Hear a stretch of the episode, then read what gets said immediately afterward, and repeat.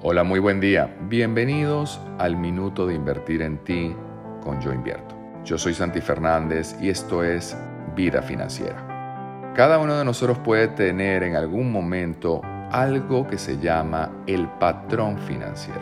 Es decir, aquello que se repite constantemente como si fuese una fórmula o como si fuese aquella piedra en el camino que en la cual nos tropezamos constantemente. Y en ese momento la frustración se apodera de nosotros y empezamos a asociar eso que puede ser un patrón con la mala suerte.